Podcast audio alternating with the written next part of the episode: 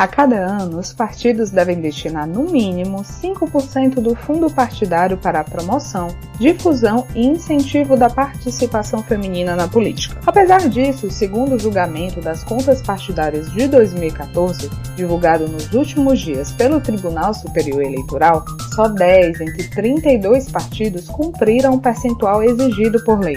Qual o impacto disso na desigualdade de gênero na política? É o que discutimos na reportagem de hoje o financiamento dos partidos.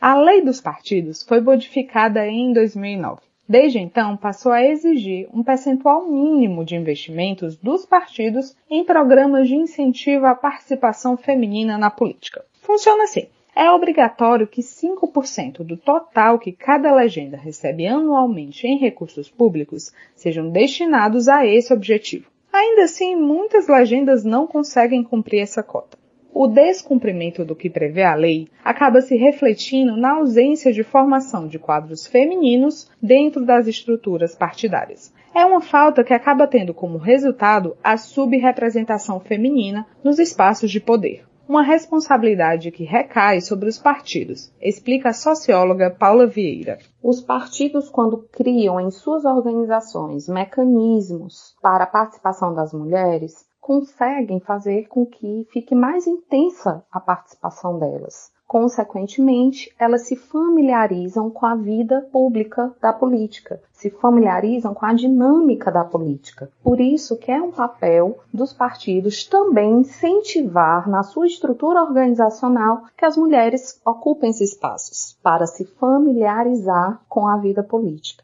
A Justiça Eleitoral tem tido um papel importante para coibir os desvios no uso das verbas partidárias no incentivo à participação feminina, seja por meio dos investimentos em candidaturas de mulheres ou em programas de educação política para elas. É o que diz a professora de Direito Eleitoral da Universidade Federal do Ceará, Raquel Machado. O Poder Judiciário Eleitoral tem tido um papel fundamental no respeito ao princípio da igualdade material entre homens e mulheres na política. Ele tem dado força às normas jurídicas para que os partidos e os demais candidatos respeitem a participação da mulher na política, seja em relação às cotas, ao financiamento de campanha e, mais recentemente, até a democracia interpartidária. O partido que não se atentar para isso perderá não apenas legitimidade social, mas terminará sofrendo sanções. É de se esperar, portanto, que essa atuação traga benefício de mais mulheres no poder.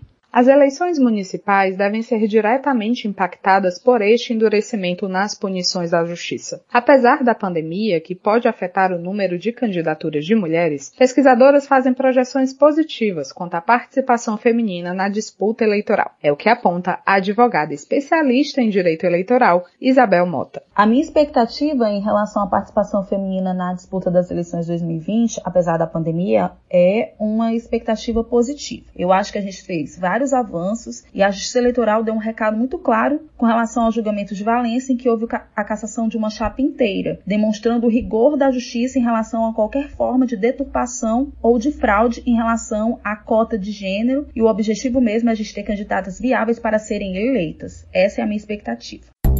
O financiamento dos partidos. O financiamento público das legendas partidárias tem um papel importante para a manutenção destas atividades. Mas de que maneira isso se reflete na participação ativa dos partidos na política brasileira? Esse é o tema da reportagem de amanhã da série O Financiamento dos Partidos. Esta série de reportagens tem produção de Luana Barros e Wagner Mendes e edição de William Santos.